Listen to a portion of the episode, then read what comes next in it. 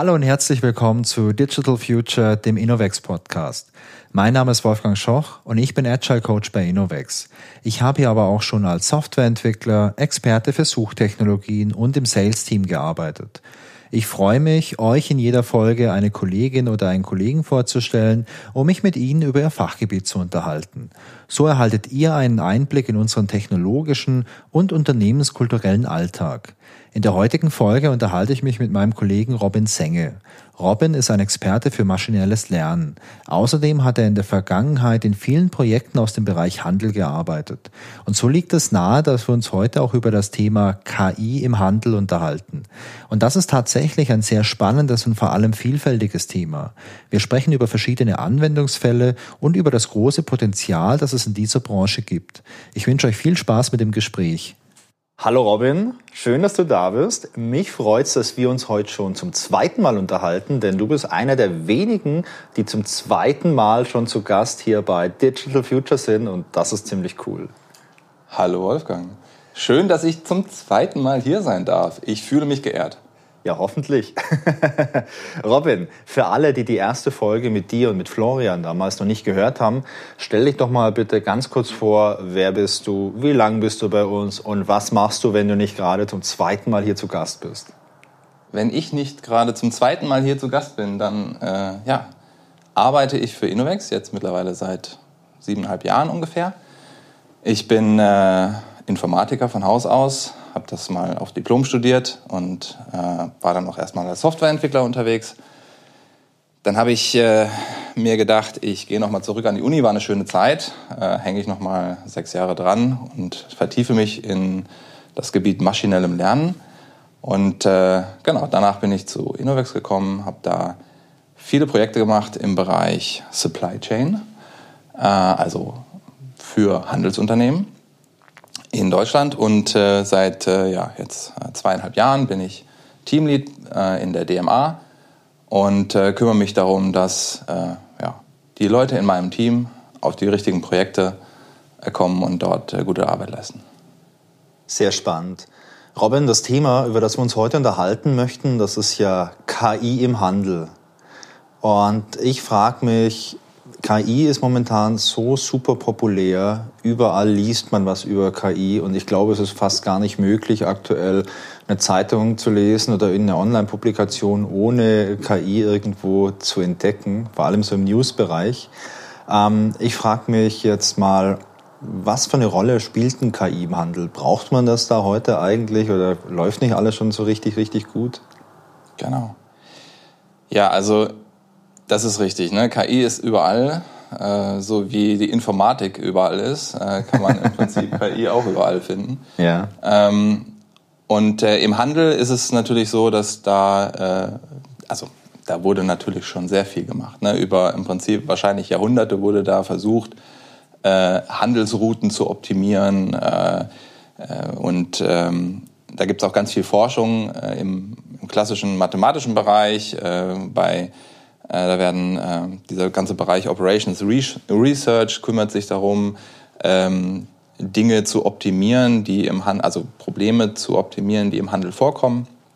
Da äh, sind auch sehr viele sagen wir mal, klassische mathematische Probleme äh, entstanden und gelöst worden. Na, jedenfalls, also manchmal gelöst und manchmal, manchmal hat man auch festgestellt, dass das nicht so richtig gut zu lösen ist. Also sowas wie das Traveling Salesman Problem, Rucksackproblem oder so Sachen. Kenne ich noch aus dem Studium. Genau, das ist so, wenn man dann im Studium ist, dann sind das so die Probleme, mit denen man sich äh, insbesondere in der Vorlesung Komplexitätstheorie rumschlagen Ja. Also die sind schon, sind schon schwierige Probleme zum Teil. Ähm, aber da wurde natürlich auch schon richtig viel gemacht, auch bevor es jetzt irgendwie KI äh, gab oder KI überhaupt auf dem, auf dem Zettel stand. Aber ich glaube, so diese ganze, äh, diese ganze Toolbox, die man da schon hat aus, aus der Vergangenheit, die ergänzt, die wird gut ergänzt durch äh, Methoden aus, äh, aus der KI. Und wenn ich jetzt von KI spreche, dann meine ich jetzt nicht notwendigerweise den Roboter, der irgendwie äh, in, in, der, in der Lagerhalle hin und her fährt, sondern da meine ich dann häufig erstmal einfach nur äh, Methoden des maschinellen Lernens, die halt bestimmte Dinge optimieren. Hast du da ein Beispiel, dass man das mal ein bisschen besser greifen kann? Genau, also ich habe Ich habe mir natürlich, ich habe mich natürlich vorbereitet.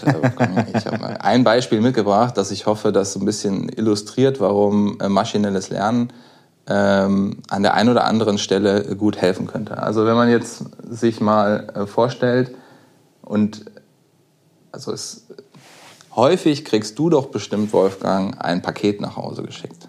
Es kommt vor, ja. ja. So, du hast also vorher irgendwo in einem E-Commerce-Shop äh, hast du dir was bestellt dann kriegst du ein Paket nach Hause geschickt und dann denkst du dir manchmal, meine Güte, warum muss jetzt dieser Korkenzieher in einem äh, Paket verpackt sein, das die Ausmaße hat, wo vielleicht eine Kaffeemaschine reinpassen würde? Absolut. Also ich kenne das selbst, dass ich mir mal was Kleines bestelle. Ich bin ja auch ein sehr genügsamer Mensch, deswegen bestelle ich mir nur kleine Dinge. Kleine Dinge. Und die werden dann schon manchmal auch in großen Kartons irgendwie verpackt. Ich kenne dieses Phänomen allerdings auch aus Social Media, denn es ist so ein ganz klassisches Aufregerphänomen, wo Leute dann äh, Fotos irgendwo posten bei Instagram oder irgendwo anders und dann wirklich auch da dieser obligatorische Korkenzieher drin liegt in so einem, weiß nicht, ein Meter auf ein Meter Päckchen und dann wirklich auch immer so die Frage gestellt wird, ja, wie kann das das sein? Schlimm für die Umwelt, weil so viel Verpackung dabei ist, schlimm für die Umwelt, weil dann weniger Päckchen irgendwie in den LKW reinpassen und so weiter. Genau. Und was da ja passiert ist, ähm, da bestellt jemand was, ja. äh, dann ähm, wird das sozusagen irgendwo in, in irgendeinem Versandhaus, ja, wird, geht ein Mitarbeiter los, er holt das irgendwo aus dem Regal und äh, versucht das einzupacken.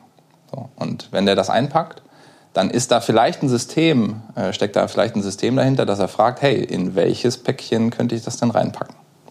Also Packmittel Empfehlung, wenn man so will. Ja?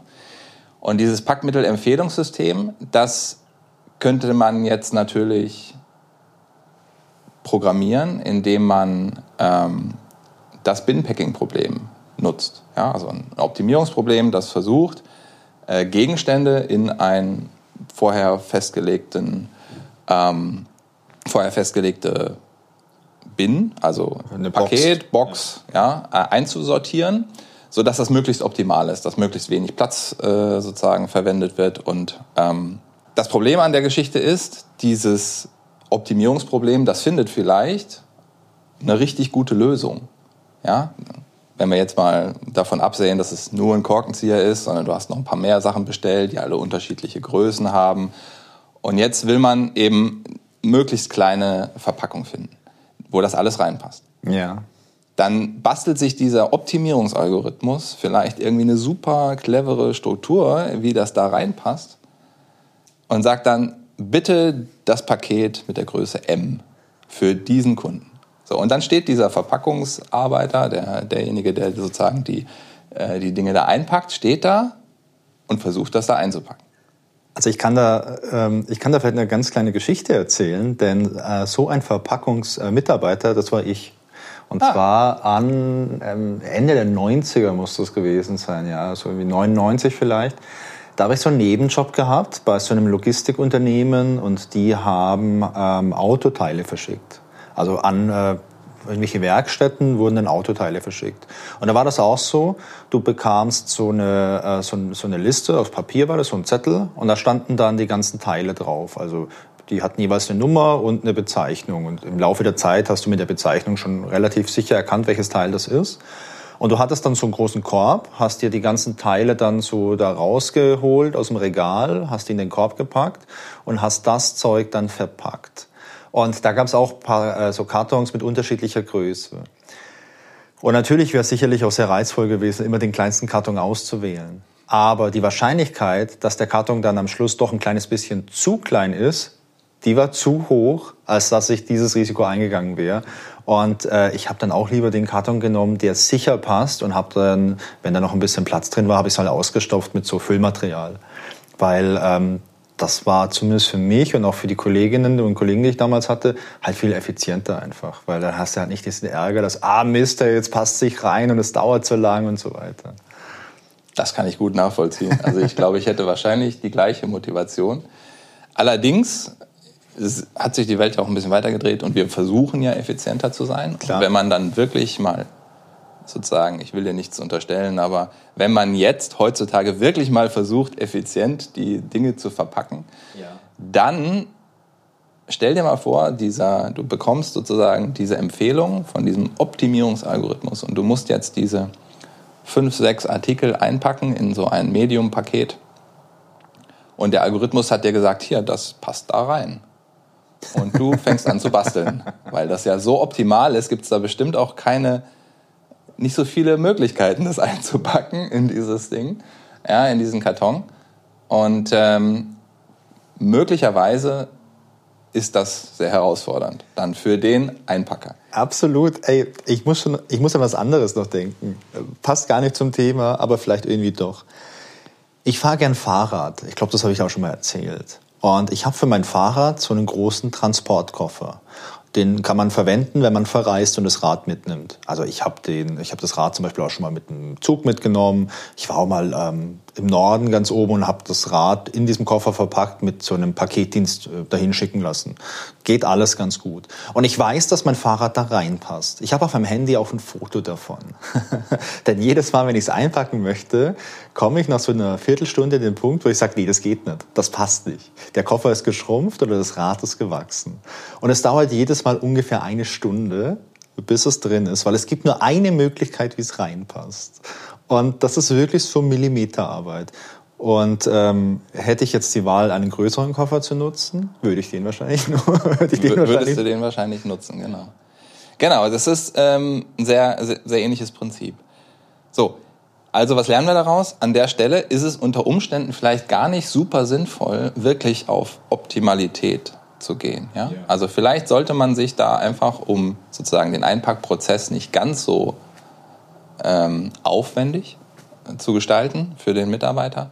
Vielleicht sollte man da äh, eher anders rangehen. Und zwar könnte man da mit Machine Learning rangehen. Ja? Also mit einem Modell, das äh, jetzt nicht versucht, die optimale Konfiguration zu finden, in welcher Art und Weise man jetzt diese einzelnen Artikel da in, diesen, ähm, in die Box packt, ja. sondern mit diesem Machine Learning System könnte man versuchen, zu imitieren. Und zwar einen herkömmlichen, durchschnittlichen Mitarbeiter, der Dinge einpackt.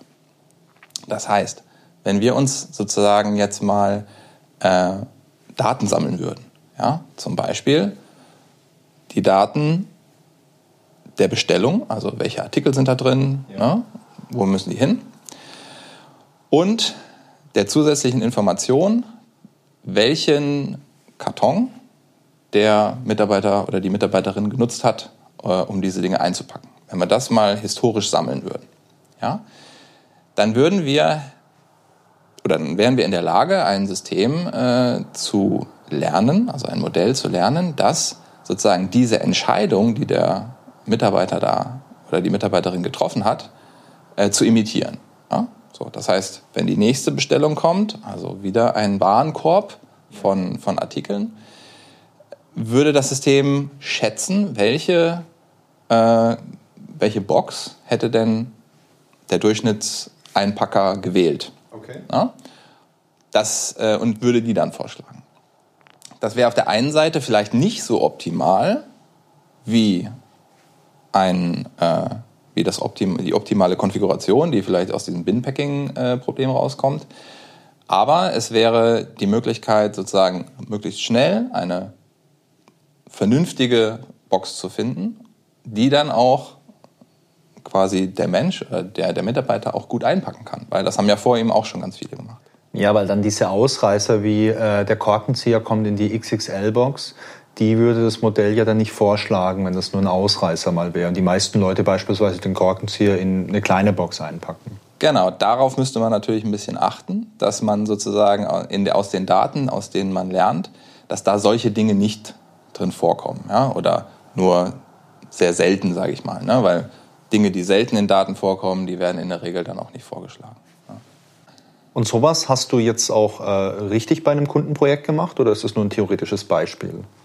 Sowas haben wir auch schon in Kundenprojekten gemacht. Genau. Wir haben ja einige Einzelhandelskunden, dazu gehören Rewe, dazu gehört DM, mhm. ähm, Otto und äh, genau, da wurde das bereits haben wir das bereits gemacht.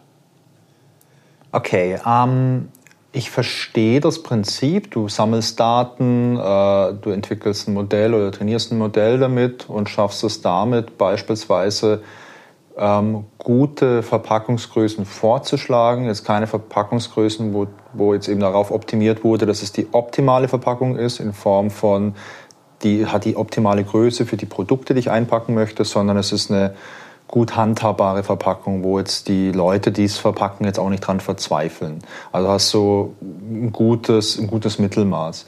Was ist jetzt der Vorteil für, die, äh, für das Unternehmen, wenn ich so ein Modell verwende und nicht mehr jeden Mitarbeiter individuell entscheiden lasse, was gewählt wird? Wahrscheinlich einfach äh, die Geschwindigkeit. Also wenn, äh, wenn du jetzt so einen Zettel bekommst, so wie du das eben beschrieben hast, ja, du kriegst einen Zettel, da stehen zehn Sachen drauf. Ja. Du weißt aus dem Kopf jetzt vielleicht nicht direkt, hey, wie groß sind die, wie schwer sind die, äh, wie kann man da vielleicht oder kann man da denn alle Sachen gleichzeitig in einem Paket packen? Ist da vielleicht eine ganz schwere Sache dabei und äh, irgendwie drei Sachen, die schnell kaputt gehen, wenn eine schwere Sache da drauf liegt oder sowas. Ne? Also das sind alles so Informationen, die hat der Mitarbeiter zu Beginn, wenn er so einen Zettel in die Hand kriegt, vielleicht gar nicht. Äh, oder auf jeden Fall mal nicht im Kopf und müsste ja. die raussuchen. Und das System könnte einfach dabei helfen, sozusagen möglichst schnell dann die Entscheidung zu treffen, hey, äh, bevor du losgehst, um die Sachen einzusammeln, äh, nimm dir mal ein, eine Box von der Größe M oder L oder wie auch immer. Okay, ja, dann, dann ist natürlich schon eine Hilfe, wenn man, wenn man da jetzt ähm, vermeiden kann, dass man erstmal wie eine falsche Box nimmt und es dann nochmal umpacken muss oder so. Genau. Aber das ist ja auch nur ein Beispiel. Ja. Du hast noch mehr Beispiele dabei, Robin. Du siehst so vorbereitet aus. Ich habe es versucht. Genau, ich habe äh, hab ein paar Beispiele für, für Use Cases dabei, die, ähm, genau, die wir so schon bei Kunden bearbeitet haben oder ja. wo ich sagen würde, da macht es Sinn, dass man da vielleicht mit KI oder insbesondere mit maschinellem Lernen rangeht. Ich bin sehr neugierig. Ja? Robin, was hast du denn sonst noch so alles äh, mitgebracht in deiner Box? Hast du schon mal von Amazon Go gehört? Ja, habe ich. Hast du schon mal von Rewe Pick and Go gehört? Nein, habe ich noch nicht. Ah, ist aber fast dasselbe. Okay. Genau. Das sind diese neuen Märkte, die aus unerfindlichen Gründen, wo man da nicht mehr bezahlen muss. Du, ich war sogar schon mal in so einem Laden drin und zwar äh, 2018. Da war ich im Urlaub und ich war ein paar Tage in Seattle und da sitzt ja auch Amazon. Und ich hatte von Amazon Go, ich habe da im Internet mal auf irgendeinem Tech-Blog mal irgendwas drüber gelesen. Und ich war in Seattle unterwegs, mache ein bisschen Sightseeing und auf einmal stehe ich vor so einem Amazon Go-Markt. Und ich dachte, hey cool, das kennst du doch aus dem Internet, da gehst du jetzt mal rein. Ich habe mir dann eine App runtergeladen, die hat man damals gebraucht, ähm, braucht man heute übrigens nicht mehr. Aber damals konnte man sich eine Amazon App, äh, Amazon Go App runterladen und ich konnte mich da mit meinem deutschen Amazon Konto anmelden und dann hat das Ding einfach so einen QR-Code angezeigt. Und du scannst das, du gehst rein und genau, du musst nichts bezahlen. Das heißt, die ganzen Produkte, die du möchtest, die packst du einfach in die Tasche, gehst wieder raus und eine Minute später gab es so eine Push-Notification mit einer Rechnung. Und ich war damals so krass fasziniert, dass das funktioniert, dass ich da echt drei, vier, fünf Mal drin war und da echt so naja, echt wie ein Ladendieb, äh, so ganz heimlich versucht habe, mir Sachen einzustecken, irgendwie so in die Jacke und in die Tasche und so. Und es hat funktioniert. Und ich habe mir damals gesagt, das ist cool, aber wie soll sowas jemals in Europa oder in Deutschland funktionieren? Weil die müssen noch zwölf Milliarden Sensoren und Kameras haben und dich so krass überwachen. Ich kann mir nicht vorstellen, wie es in Deutschland funktioniert mit der DSGVO. genau, aber das ist, äh, das ist sehr interessant. Also schön, hast du schön berichtet, genau. Und es ist tatsächlich so, dass diese Läden und äh, seit äh, nicht allzu langer Zeit macht Rewe das in Deutschland auch. Ja. Also es, Rewe hat das beispielsweise hinbekommen, das okay, cool. äh, mit der DSGVO in Deutschland äh, tatsächlich umzusetzen. Ähm, genau, und das ist tatsächlich so. Da ist ganz viel Sensorik im Spiel, da ist ganz viel Kamera, sind ganz viele Kameras im Spiel die äh, sozusagen ähm, ja, die, die dich tracken, ja, die äh, sozusagen dein Verhalten im Markt nachvollziehen. Also wenn du dann ne, die Zahnpasta aus, der, aus dem Regal nimmst äh, und dir in die rechte Hosentasche steckst oder die Kau das Kaugummi, die, äh, irgendwas aus der Tiefkühltruhe etc. pp. Ja, es gibt da, da sehr viele unterschiedliche auch äh, Aufbewahrungsmöglichkeiten in so einem Laden und für jede äh, dieser Aufbewahrungs Aufbewahrungsmöglichkeiten braucht man dann natürlich entsprechend äh, ja, die Möglichkeit, das zu tracken. Und das ist natürlich sehr aufwendig. Ja. Aber ähm, es gibt natürlich jetzt seit einer ganzen Weile eine Reihe von ähm, ja, Computer Vision äh, Systemen, ja. die ähm, zum Teil mit KI äh, funktionieren, die das können, die sozusagen deine Bewegungen tracken können, die dich als Person erstmal nach, äh, ja, nachvollziehen können, wo du langläufst und dann eben auch, ne, nimmt der Wolfgang jetzt da eben diese Zahnpastatube aus, der, aus dem Regal oder nicht.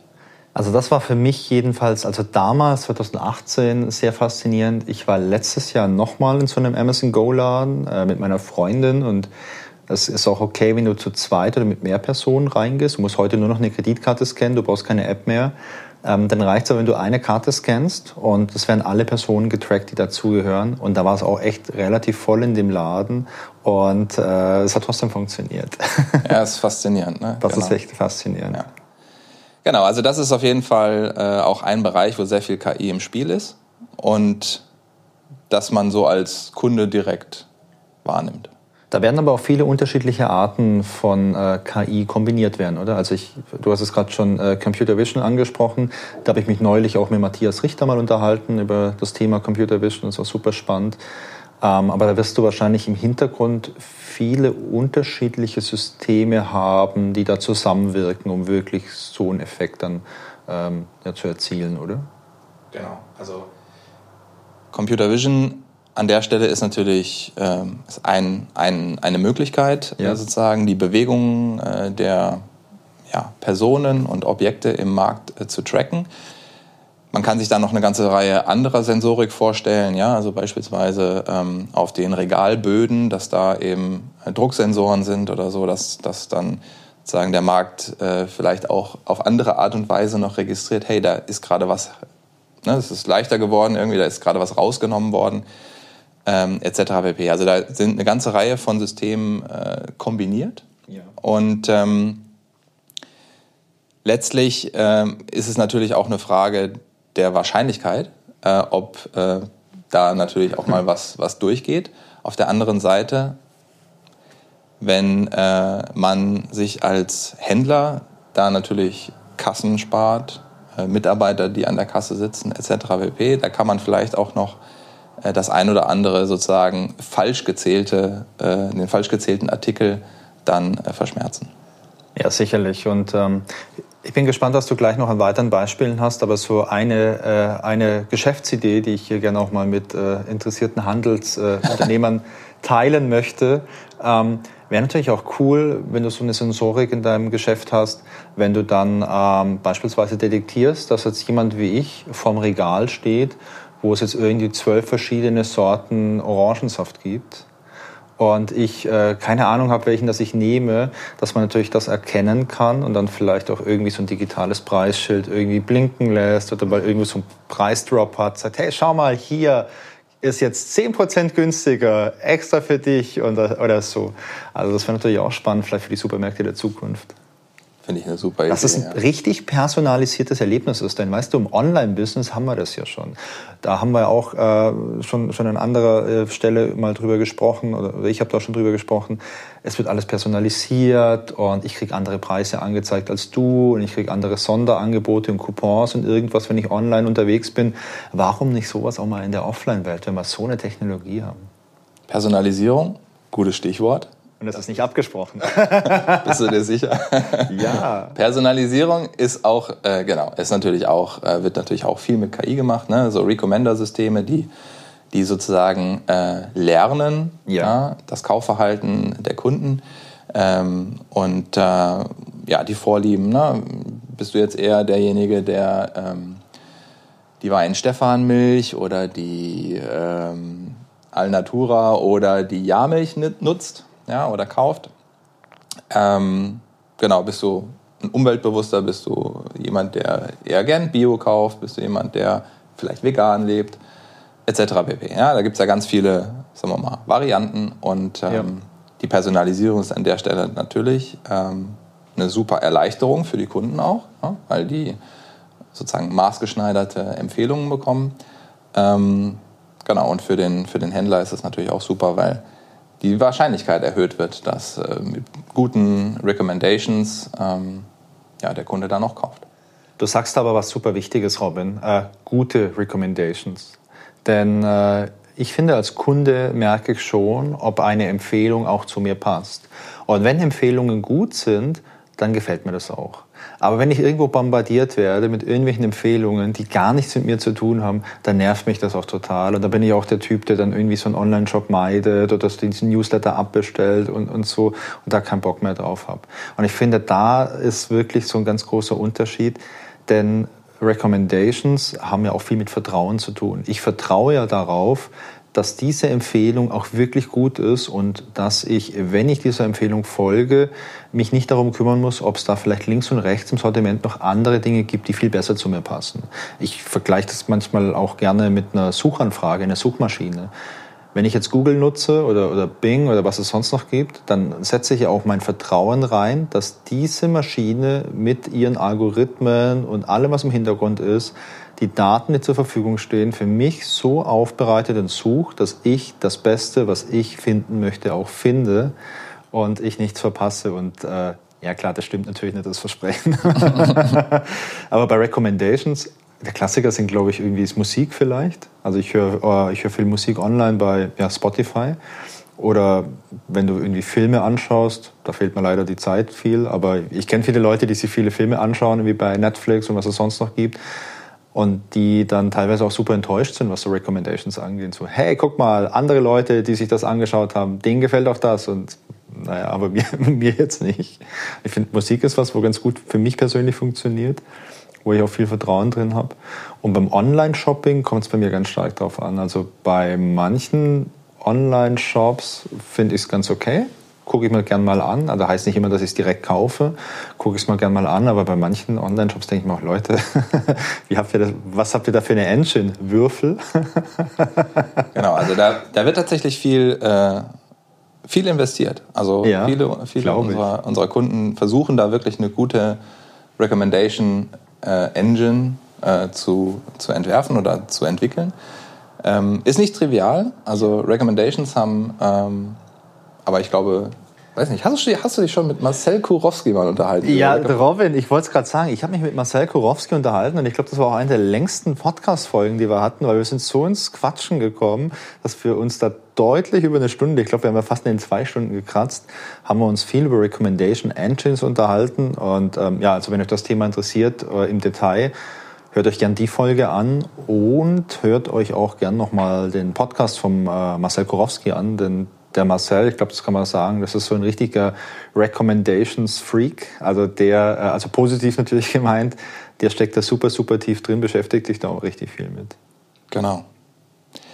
Und als äh, dritte Gruppe sozusagen von, ja. äh, von Dingen, die man als Kunde vielleicht so direkt mitkriegt und wo auch aus meiner Sicht äh, sehr viel KI drinstecken kann, wenn man, wenn man das möchte, äh, ist äh, der ganze Bereich Kundenservice und direkter Kundenkontakt. Also beispielsweise, ja, du hast äh, was bestellt, ist was geliefert worden, irgendwas hat nicht geklappt, oder es ist irgendwie das falsche Teil, falsche Größe, was auch immer, und du willst das sozusagen, äh, willst dich jetzt an den Kundenservice wenden, dann hast du wahrscheinlich auch schon häufiger äh, erlebt, dass dann erstmal vorgeschlagen wird, dass du dich mit einem Chatbot unterhältst. Ja. Genau. Dieser Chatbot, der da steckt häufig auch sehr viel, sehr viel KI dahinter. Ja? Also gerade aus dem Bereich NLP, also Natural Language Processing. Ähm, und ich glaube, aktuell kommt man ja auch fast gar nicht drum herum, äh, sich mit äh, dem Thema Chat GPT zu befassen. Ich weiß nicht, ob du davon schon gehört hast. Ich glaube, wenn man im Internet unterwegs ist, wie gesagt, es ist, es ist also wirklich ein, krasser Hype. Es und es ist, ist natürlich auch, also es ist schon beeindruckend, was, äh, was das System kann. Aber ähm, genau, also das ist quasi so ein, so ein, so ein weiterer Bereich, wo auch äh, sehr viel KI drinstecken kann. Ja, ich finde, ich find, so klassische Chatbots mittlerweile sind die auch wirklich ganz gut nutzbar. Also ich finde, in den Anfangszeiten äh, der Chatbots hat man die halt genutzt, äh, um da ein bisschen drüber zu schmunzeln, was, was da zurückkommt. Ich habe letztes Jahr in der Tat mal äh, einen Chatbot verwendet bei einer Airline, weil ich den Flug ändern wollte. Und das war lustig. Der Chatbot, der, das war eine amerikanische Airline und den Chatbot konnte man nutzen über äh, Facebook, über den Facebook Manage, äh, Messenger. Mhm. Und äh, das hat ganz gut funktioniert. Also ohne menschliches Zutun konnte ich da mein Anliegen eintippern ähm, und, und konnte was ändern und so weiter. Und es hat alles gut funktioniert. Ja, also das sind dann quasi jetzt so die verschiedenen Bereiche, wo ich KI so richtig äh, direkt irgendwie so, so erleben kann als Kunde. Ich muss aber ehrlich sagen, Robin, als wir uns im Vorfeld mal über das Thema KI im Handel unterhalten haben, war meine erste Assoziation vielleicht auch ein bisschen geprägt dadurch, dass ich dich kenne und auch den Kollegen Florian, mit dem wir uns ja auch schon mal unterhalten haben. Meine erste Assoziation waren aber eher so Sachen wie, äh, keine Ahnung, Lieferkettenoptimierung etc., weil wir da einfach schon Projekte hatten und mit wir meine ich natürlich vor allem dich. Ähm, das war so meine erste Assoziation, äh, wenn es irgendwie um KI-basierte Lösungen im Handelsbereich geht. Hast du da vielleicht auch mal ähm, noch ein paar, ein paar schöne Beispiele, wo man da gut KI-Technologie einsetzen kann? Klar, genau. Also das ist ja etwas, was, was der Kunde jetzt vielleicht nur indirekt dann mitkriegt. Ja. ja. Indirekt in dem Sinne, als dass er beispielsweise irgendwann mal vor einem Regal steht und da ist nichts drin. Ja, also seine, seine Lieblingsmilch ist leider nicht da. Dann hat äh, sozusagen das KI-System, das ähm, die ja, die Nachfrageprognose ja. berechnet, vielleicht nicht richtig funktioniert ja, oder hat zu wenig prognostiziert. Dann kommt sowas vor, dass auch mal Dinge dann plötzlich nicht, nicht mehr äh, da sind im Regal. Aber das ist beispielsweise ein so ein Bereich, also ähm, gibt es ja unterschiedliche Namen für Nachfrageprognose oder Absatzprognose oder eben Demand Forecasting. Das ist einfach die, äh, das System, äh, das dem, dem Händler hilft, ja. bei seinen Lieferanten zu bestellen. Weil ne, Liefer, Lieferkette äh, muss ja, wenn ich, wenn ich sozusagen, wenn der Kunde heute was, äh, was kaufen möchte im, im Laden, wenn das da im Regal stehen muss, dann muss ja schon Tage vorher, muss ja irgendwann schon mal eine Bestellung in Richtung Lieferant äh, losgetreten worden sein. Ja, das heißt, bei, bei Produkten, äh, je, je weiter je, oder je länger die Lieferkette ist, desto, desto größer ist dein Vorlauf mit der Bestellung wahrscheinlich. Genau, man hat halt eh immer ein paar Tage Vorlauf, ja. manchmal sogar Wochen. Es kommt immer ganz drauf an, was, ob es jetzt Lebensmittel sind oder ob es irgendwie CDs oder Bücher oder was auch immer ist, da ist es, das ist sehr unterschiedlich. Ja. Manche Dinge kann man auch gut lagern, manche Dinge kann man eben nicht so gut lagern, wie den ja. Salatkopf, der muss, der hat halt, muss man, ist der, ist der Vorlauf sozusagen deutlich geringer. Ja. Ähm, Nichtsdestotrotz, man muss im Prinzip oder als Händler muss man im Prinzip immer antizipieren, was werden meine Kunden wahrscheinlich in den nächsten Tagen kaufen, ja? Und entsprechend bestelle ich das bei meinen, bei meinen Lieferanten. Und die Lieferanten haben wieder das gleiche Problem, ja? Nur vielleicht ein bisschen in einem größeren Maßstab. Das heißt, ich habe als Lieferant liefere ich vielleicht ähm, ja, Obst und Gemüse an mehrere, äh, mehrere Filialen ähm, und äh, muss dann natürlich genauso antizipieren, was werden diese Filialen denn voraussichtlich bei mir bestellen und so weiter. Ne? So setzt sich das fort. Ähm, und im Prinzip ist so ein, so ein Demand-Forecasting-System quasi wie so das Herzstück äh, eines, eines Händlers, weil das ist ja seine Aufgabe. Ja? Der Händler möchte ja sozusagen seinen Kunden genau das ins Regal stellen, frisch und in der besten Qualität möglich ähm, dass die Kunden eben dann kaufen wollen. Und es soll nichts übrig bleiben, man möchte nichts wegwerfen. Also letztendlich möchte es immer genau so viel da haben, wie auch gekauft wird. Das wäre das Idealbild, genau. Ja. Also deswegen hat auch, hat auch dieses äh, so ein System hat, eine, hat einen enormen Hebel. Ne? Also ich weiß nicht, ob du schon mal davon gehört hast, wie, wie groß die Marge bei so Lebensmitteleinzelhändlern beispielsweise ist. Ich glaube, dass die extrem gering ist. Ich glaube, da, da, spricht man irgendwie von, von Centbeträgen für einzelne Produkte, oder? Ganz genau. Und wenn man sich jetzt vorstellt, dass man eben, äh, also es macht natürlich dann über die Menge, verdienen die auch ihr Geld, aber äh, es macht natürlich einen extremen Unterschied, ob ich äh, sozusagen abends noch ja, Dinge wegwerfen muss, weil, weil ich sie abschreiben muss, weil sie sozusagen nicht mehr gut sind. Ja ähm, oder auf der anderen Seite, wenn ich ne, zu viel im Lager oder zu viel im, äh, im Regal habe, äh, dann habe ich halt erhöhte Lagerkosten ne, oder erhöhte, erhöhten Platzbedarf. So. Und da sozusagen äh, den Sweet Spot zu finden, ja, und möglichst genau das zu treffen, was meine Kunden dann auch, äh, dann auch haben wollen. Das ist eigentlich das Idealbild. Das schafft man natürlich nicht immer. Da ist viel Unsicherheit drin. Okay, aber mit KI äh, kann ich doch jetzt einfach historische Daten sammeln und kann zum Beispiel schauen, also mal so ganz ein einfacher Ansatz könnte ja zum Beispiel sein, an welchen Tagen wird denn viel welches Produkt gekauft. Also vielleicht, keine Ahnung, freitags wird viel Bier gekauft im Sommer, weil man dann am Wochenende draußen grillt und dann wird Grillkohle gekauft und, und sonstiges Grillzubehör. Montags wird vielleicht äh, was anderes gekauft. Also Obst, Obst und Gemüse. Obst und Gemüse wird montags gekauft? Ja, ja, tatsächlich. Auch viele Firmen äh, füllen montags ihre Obstkörbe beispielsweise. Heißt es, okay, heißt es für mich als Privatkunden jetzt, wenn ich montags mein Obst kaufe, ist es besonders teuer, weil wenn da viel gekauft wird, könnte ich es ja dynamisch teuer machen. Heißt das, ich sollte mein Obst vielleicht eher donnerstags kaufen, weil es da günstiger ist? Gute Frage. Dynamic Pricing ist sicherlich auch ein Use Case, den, man, den man mal aufführen kann hier. Ähm, genau, aber äh, das hängt wahrscheinlich vom Händler ab, ob, äh, ob Dynamic Pricing quasi eingesetzt wird. Ja? Also die Anpassung des Preises entsprechend der Nachfrage.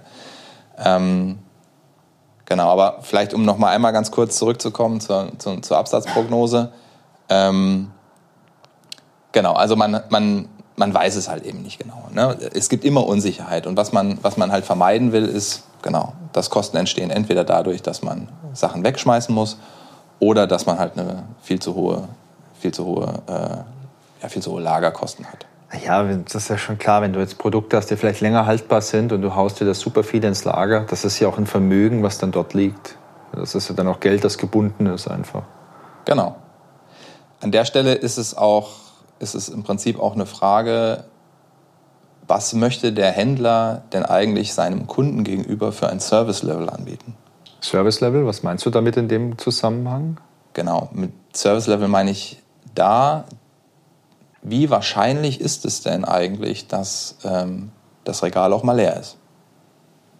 Weil aus der Perspektive der Nachhaltigkeit, aus Perspektive von Kostenoptimierung, kann es ja durchaus sinnvoll sein, dass man eben, wie eben schon gesagt, das Regal jetzt nicht immer bis zum Rand füllt, sondern eben das versucht zu dosieren. Und zwar so, dass man ähm, dass in den, in der, die meiste Zeit der Kunde natürlich was kaufen kann, aber manchmal eben in so Spitzenzeiten, wo sozusagen besonders viel nachgefragt wird, dass man das eben nicht notwendigerweise versucht, alles zu bedienen. Nämlich zugunsten quasi der Kosten oder zugunsten dessen, dass man die übrige Zeit äh, eben Dinge häufiger wegschmeißen müsste. Okay. Ja, weil man diese, diese Nachfragespitzen vielleicht nicht immer genau trifft von der Prognose her. Und ähm, dieses Service-Level, das ist letztendlich was, was man als, als Händler im Prinzip einstellen kann. Ja, also man kann als Händler sagen, ich möchte äh, meinem, meinen Kunden zum Beispiel das Service-Level 95 Prozent anbieten. Das heißt, dann in 95 Prozent aller Fälle kann ich das Produkt, das ich kaufen möchte, auch kaufen, weil es vorhanden ist. Und in 5 Prozent aller Fälle habe ich halt Pech, weil es ausverkauft ist. Zum Beispiel, genau.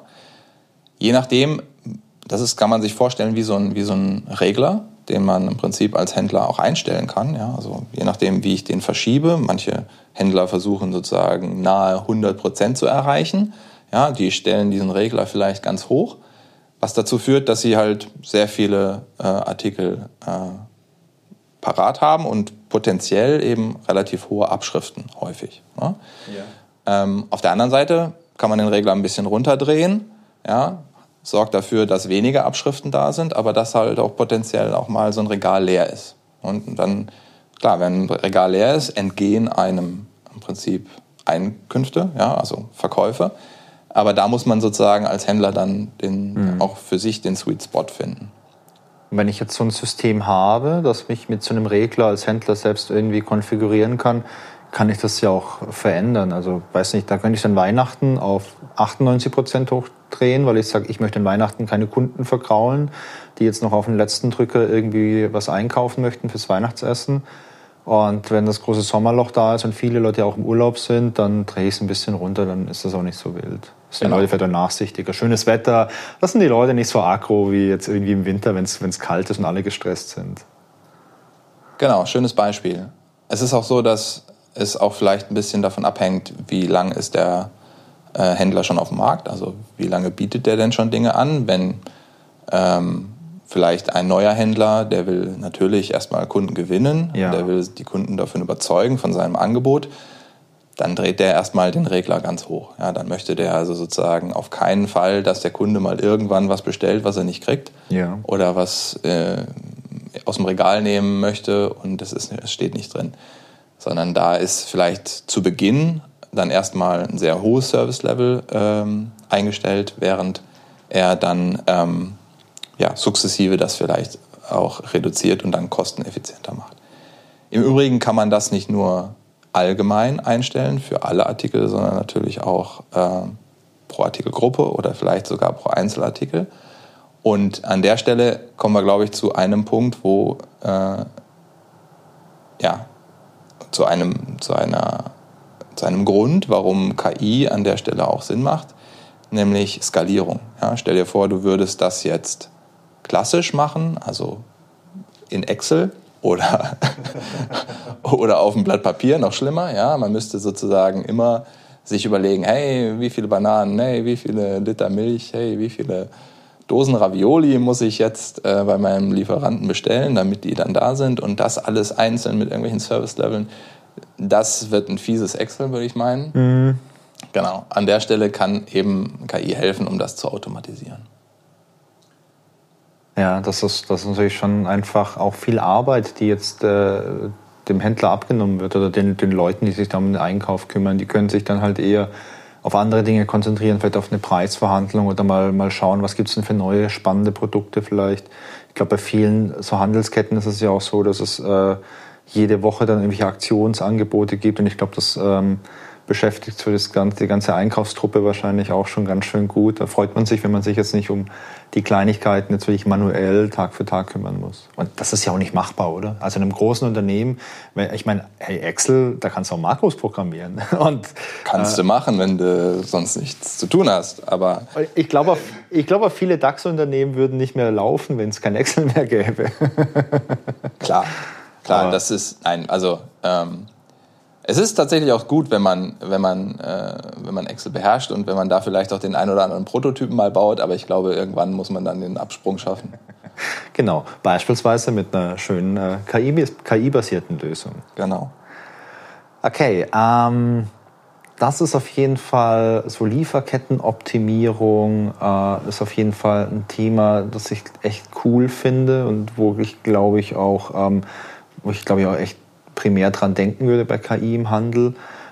Was du jetzt noch angesprochen hast mit dieser Service Level Agreement basierten Regelung, das kannte ich bisher ehrlich gesagt noch nicht. Also so wie du es erklärst, ist es irgendwie so mega einleuchtend, so ja klar, das macht ja Sinn, vielleicht sich ähm, das irgendwie ähm, auf so einen Wert bezogen anzuschauen, weil der ist griffig und da kann jeder, mit was, äh, jeder was mit anfangen. Ähm, das kannte ich bis jetzt aber noch nicht. Genau, das freut mich, dass ich dir das erklären konnte. Dankeschön, Robin. ja, also das ist, ähm, das ist tatsächlich auch so ein bisschen aus, aus unseren Projekten hat sich das herauskristallisiert, dass das vielleicht eine gute Idee ist, ja. ähm, das so zu tun, weil äh, man hat häufig, also eigentlich spricht man ja immer von Kostenoptimierung, ja. häufig, ne? und ähm, das wäre natürlich auch, sagen wir mal, vielleicht ein gutes Ziel, wenn da nicht die Unwissenheit wäre die Unwissenheit über die spezifische Kostenfunktion, die man dann da vielleicht optimieren müsste. Weil stell dir mal vor, du würdest jetzt alles nach Kosten optimieren. Ja? Also ähm, wie, viel, wie viel Bananen ich zum Beispiel jetzt bestelle. Ja, da müsste dann rein, was kostet mich das denn, wenn eine Banane im Regal liegt?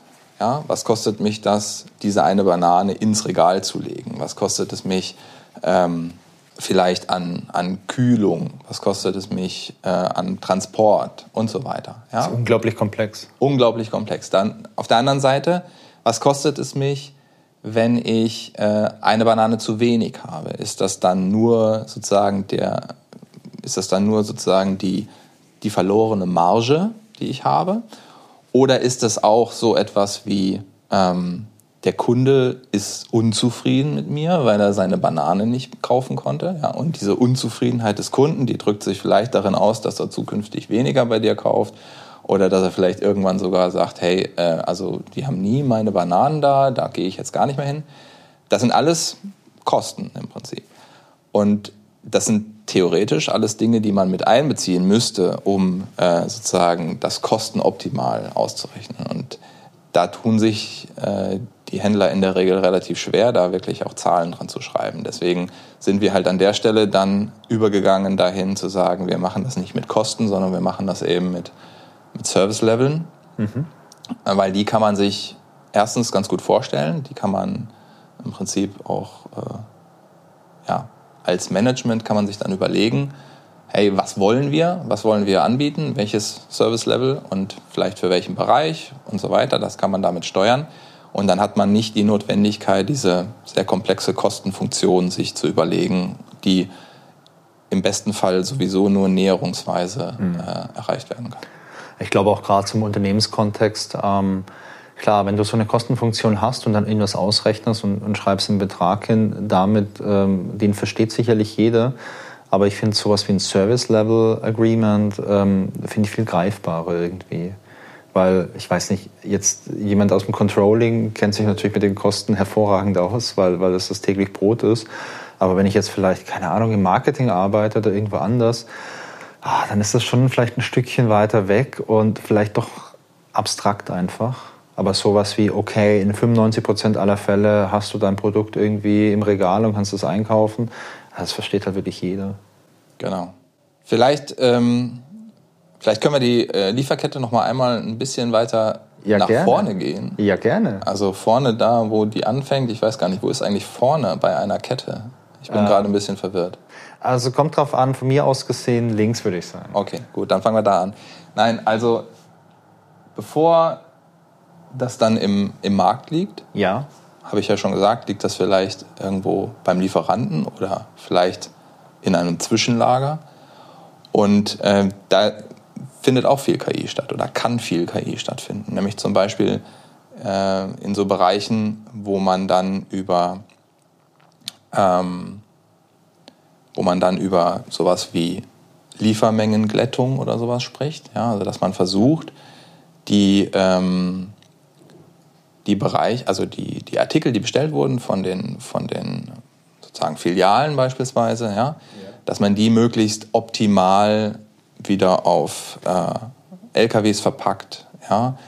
Die äh, LKWs, die dann äh, Richtung Markt unterwegs sind, dass die möglichst gut gefüllt sind, äh, etc. Also diese ganze, diese ganze Lieferkette, die ganze Logistik, die dahinter steht, auch solche Fragen wie, wann kommt denn mein LKW an?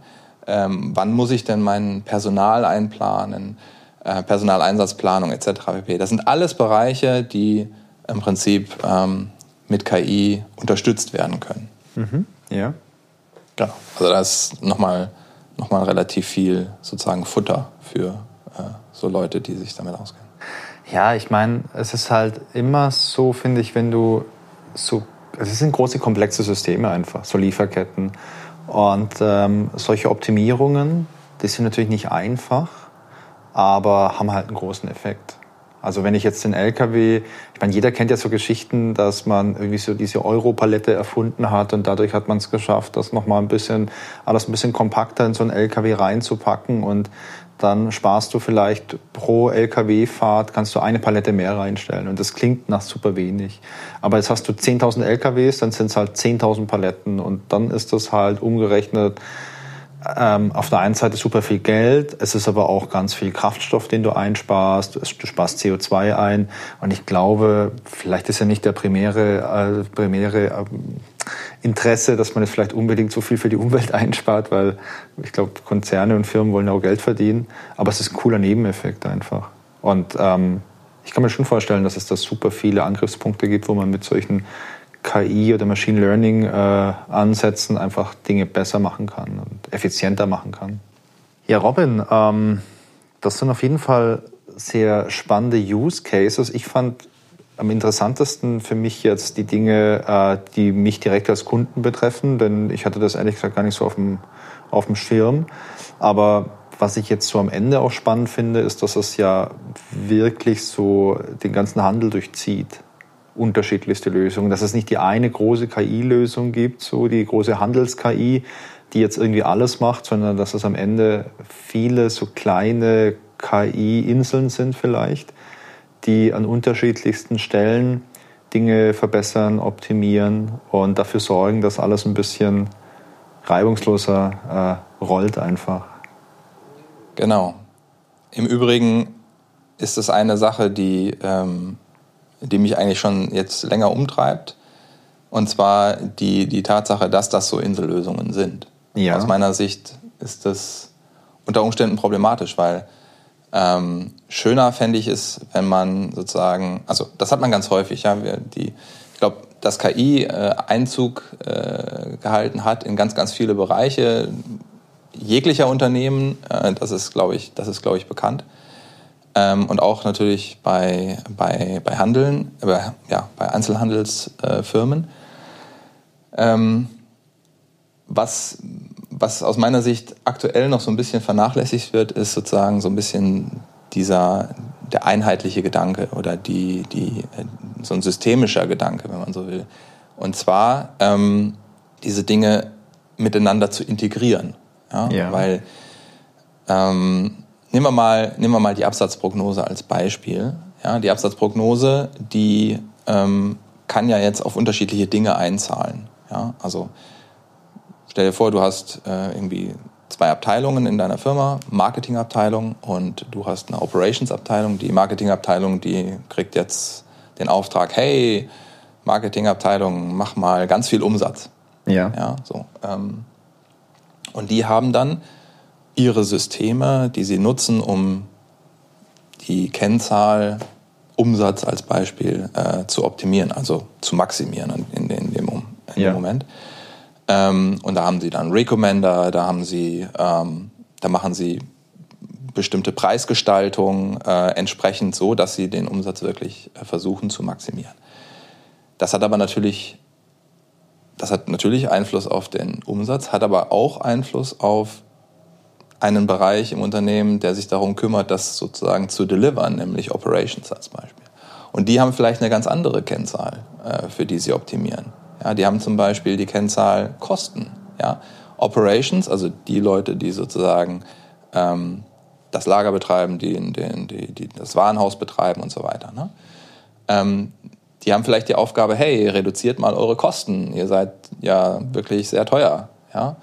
Ähm, so, aber das steht natürlich in Konkurrenz zueinander. Ich kann nicht sehr viel Umsatz machen und gleichzeitig erwarten, sozusagen die Kosten zu mm. reduzieren, sondern mm.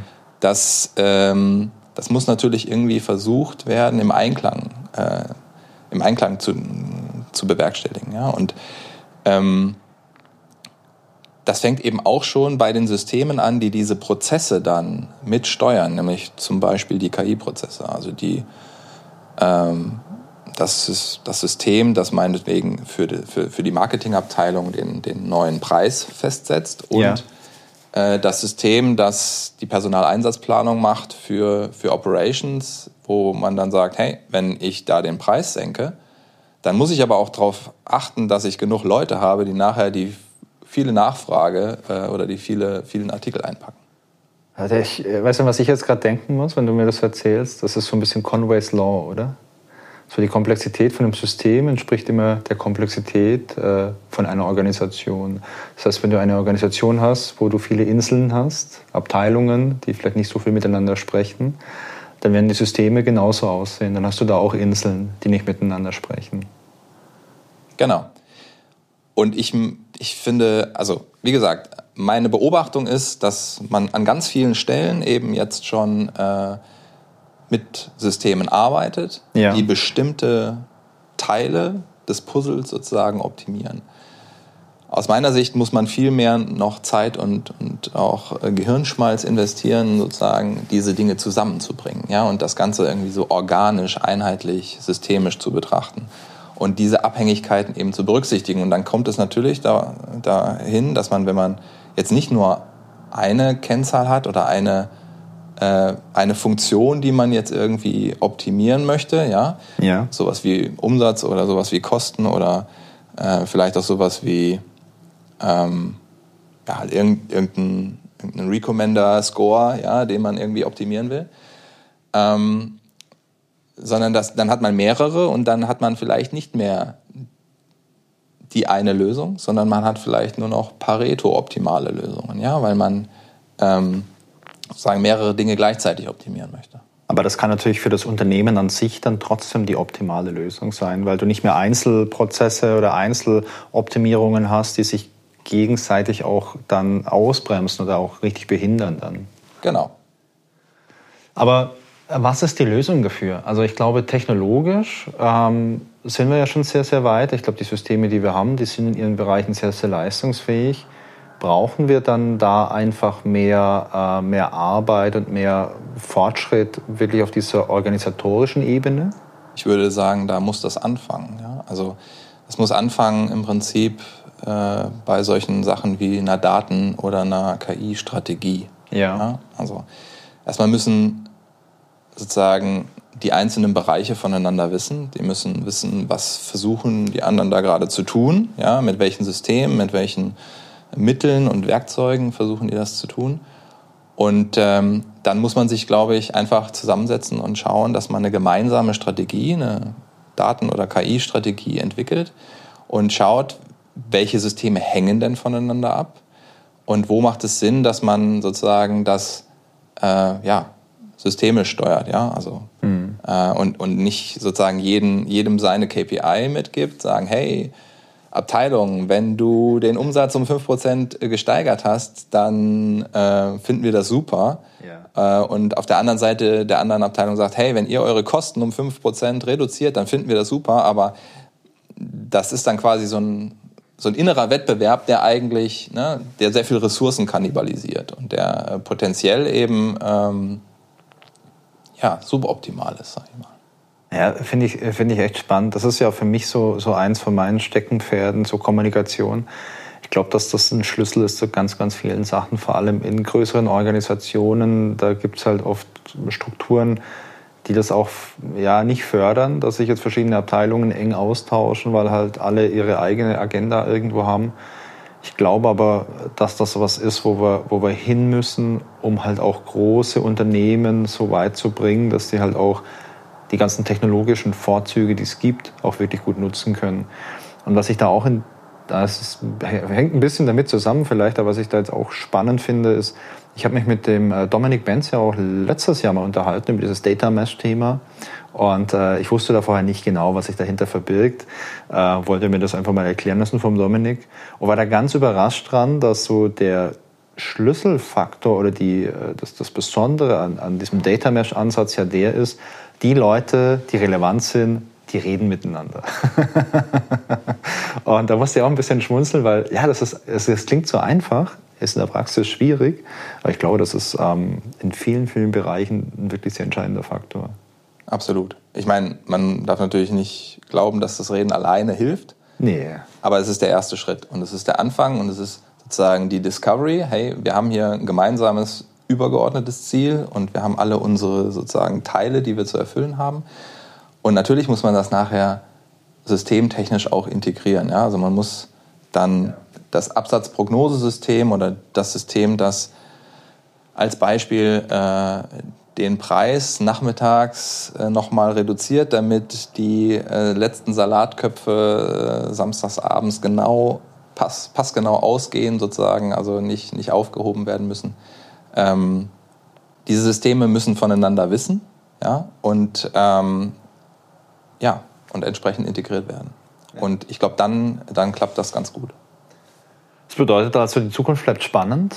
Es wird auch in der Zukunft wichtig sein, dass wir nicht nur technologisch sehr gut aufgestellt sind, sondern dass wir auch einfach diese Kommunikationsskills und auch diese ganzen sozialen Skills gut weiterentwickeln. Und das finde ich ehrlich gesagt super super spannend, weil das ist eine Kombination, mit der einfach sehr, sehr viel möglich ist.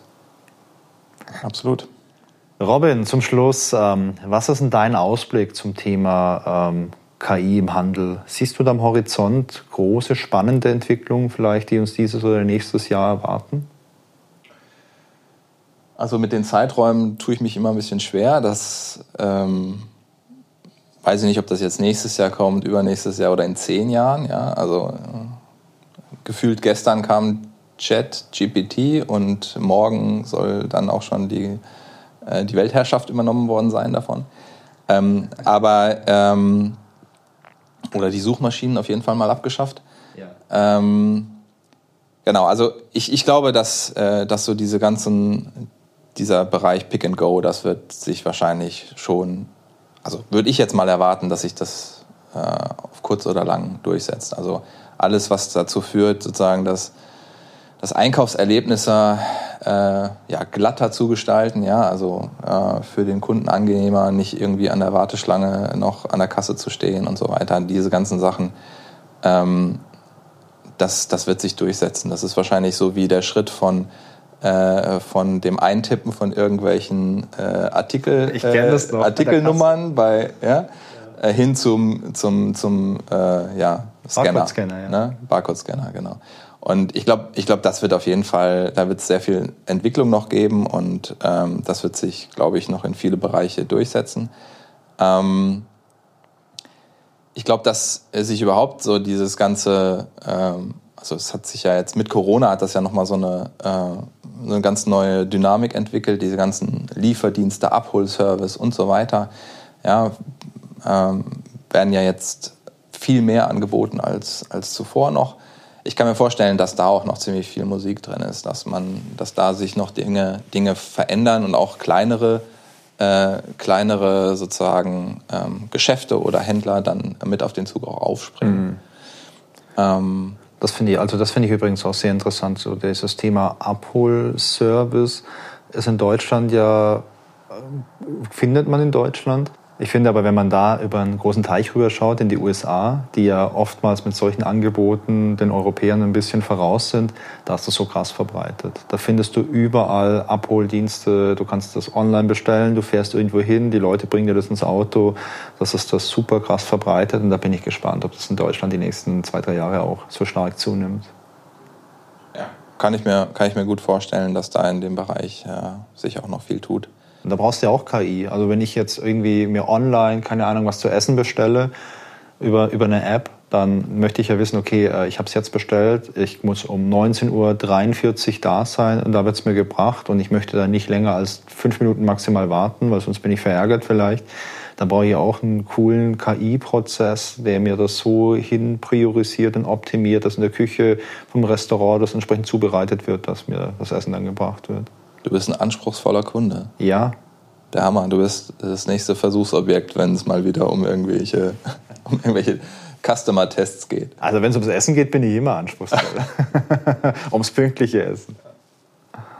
Ja, und dann hätte ich vielleicht zuletzt noch den Wunsch, dass ähm, das, was ich eben versucht habe zu, zu skizzieren, diese systemische Betrachtung, dass das ja. sich einfach mehr durchsetzt oder dass, dass sozusagen vielleicht, ich meine, es ist vielleicht auch von der Evolution her irgendwie äh, dieses Themas ähm, naheliegend, dass man erstmal mit bestimmten Teilen anfängt und dass die aber dann sukzessive auch zusammenwachsen müssen und dass man das Ganze ein bisschen strategischer betrachtet.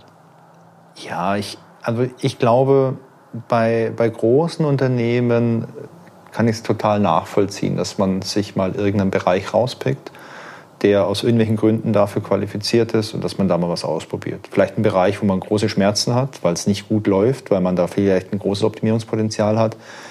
Oder vielleicht auch ein Bereich, in dem es super läuft, wo man sagt, da kann nichts kaputt gehen.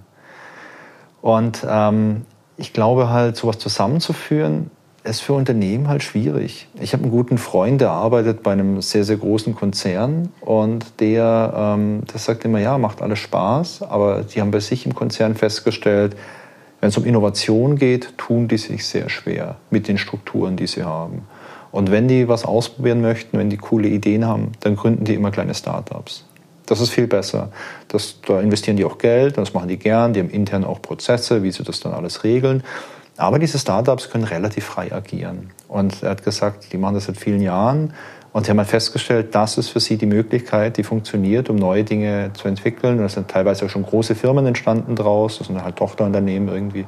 Er sagt halt, hey, bei uns im Unternehmen sowas heute irgendwie einzusetzen, umzusetzen, einzuführen, also das hat auch der Vorstand verstanden, das funktioniert einfach nicht. Und vielleicht brauchst du da auch so eine Art Generationswechsel einfach, dass du sagst, okay, du hast vielleicht ein Unternehmen, das ist 100 Jahre alt oder so, und es ist sehr traditionell, was auch immer dieser Begriff bedeutet. Und vielleicht kannst du nicht von heute auf morgen äh, alles so verändern, sondern vielleicht brauchst du da wirklich so einen 10 oder 20 Jahresplan, dass du sagst, okay, das ist unsere Vision, da möchten wir hin und das machen wir jetzt Stück für Stück und wir, wir erneuern uns jetzt vielleicht, keine Ahnung, wie so eine Raupe, aus der irgendwann mal so der Schmetterling rauskommt. Und vielleicht müssen sich da viele Unternehmen gerade noch so verpuppen einfach. genau, ich meine, da kann man sich ja auch helfen lassen. Ne? Also bei Strategie. Ja, klar. Kennst du da jemanden? Zufälligerweise ja. Genau. Genau. Ähm, ja, ich meine, wir haben, äh, oder was heißt wir, du vor allem und äh, deine äh, Kolleginnen und Kollegen, ihr habt da super viel Erfahrung, was, was so Handelsprojekte angeht. Ich glaube, du bist auch einer derjenigen, der in den letzten Jahren sehr, sehr viel auch in Handelsunternehmen tätig war, viele Projekte gemacht hat. Genau, ja. Genau, also ich war, glaube ich, äh, fünf, also bevor ich, habe ich ja gesagt, bevor ich Teamlead wurde, war ich fünf Jahre auf Projekten und im Prinzip da eigentlich fast ausschließlich im Bereich Handel.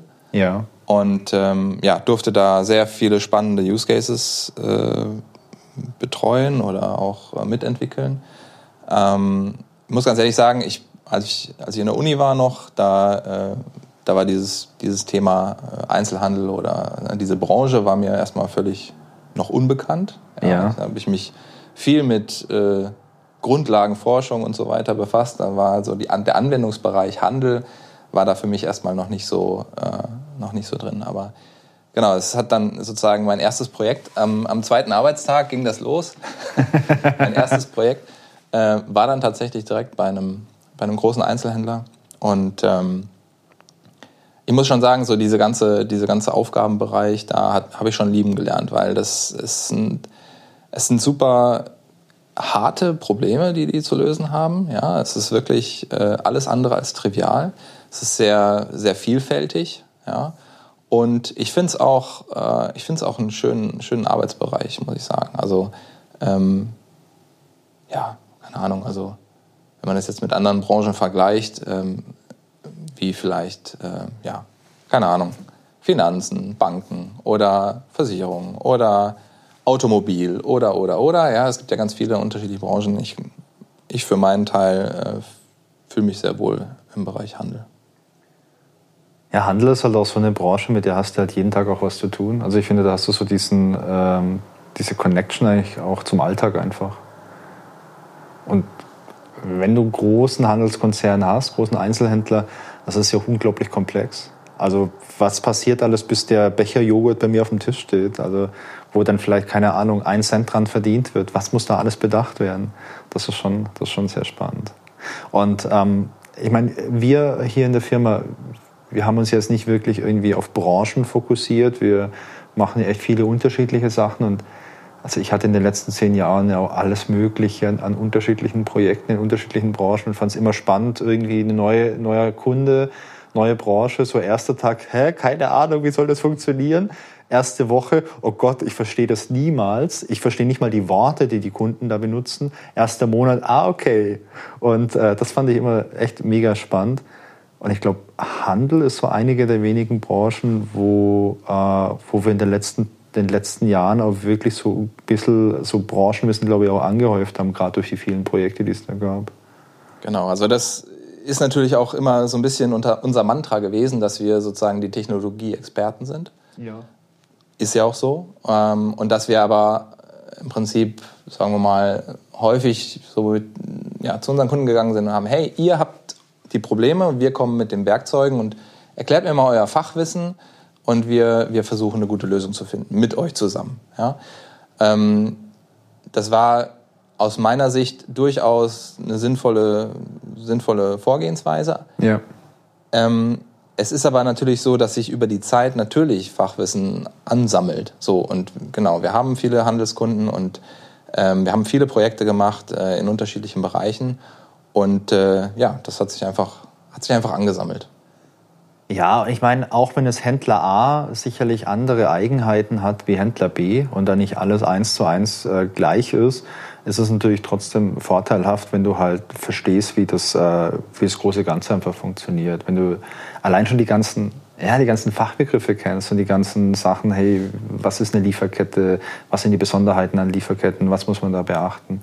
Das ist, finde ich, neben, also der Handel und ich finde, das ist das andere Thema, wo wir mittlerweile auch einige Leute haben, die da ein bisschen tiefer drin sind, ist dieses Thema E-Health, wo es, finde ich, halt auch notwendig ist, sich da ein bisschen vorher reinzufuchsen, weil es da super viele Regularien gibt.